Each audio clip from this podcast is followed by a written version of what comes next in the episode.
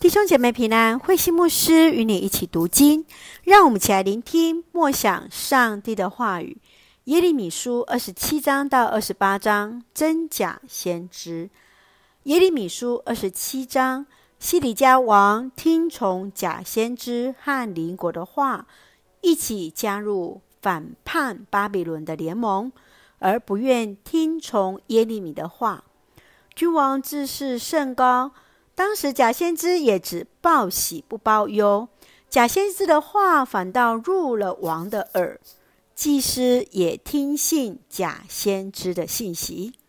二十八章，假先知哈拿尼亚质疑带着恶的耶利米，犹大将被掳七十年的预言，反倒预言圣殿的器皿两年内就会回到耶路撒冷。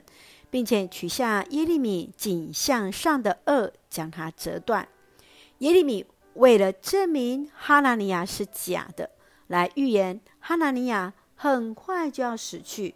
果真，当年七月他就死了。让我们一起来看这段经文与默想。请我们来看二十七章第五节：“我以大能大力创造了大地，以及。”地上的人类和所有的动物，我要把地交给谁，就交给谁。耶利米传讲上帝的话语，却是不被欢迎的。他们只想听假先知平安的信息。耶利米说到，上帝是创造天地的主，要向敌人投降，虽然不容易，却是上帝的心意。我要使他们的生命得以留存，因此耶利米被视为奸细。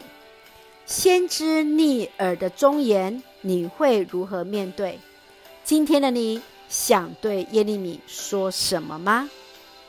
接续，让我们来看二十八章第九节：预言和平的先知，要等到预言实现，人家才承认他确实是。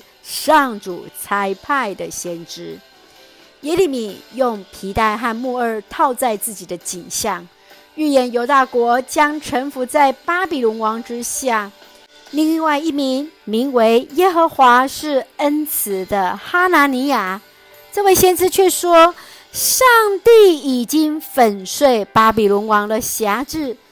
这信息是何等振奋人心呐、啊！然而耶利米直接指责他，也预言这位先知当年就要丧命。上帝的心意在预言实现时，就能分辨出谁是真的先知。你如何看待两位先知的预言？我们是否也只喜欢听那好听的话语，而忽略上帝的教导呢？求主帮助，求主提醒。一起用二十七章第五节作为我们的金句。我要把地交给谁，就交给谁。是的，上帝完全的主权，他要将地交给谁，就交给谁呀。一起用这段经文作为我们的祷告。亲爱的天父上帝，感谢上帝所赐下丰盛的恩典，一路与我们同行。求主赐给我们有智慧去分辨话语的真假。即便是逆耳，也求主帮助我们能够聆听与顺服，坚心依靠你。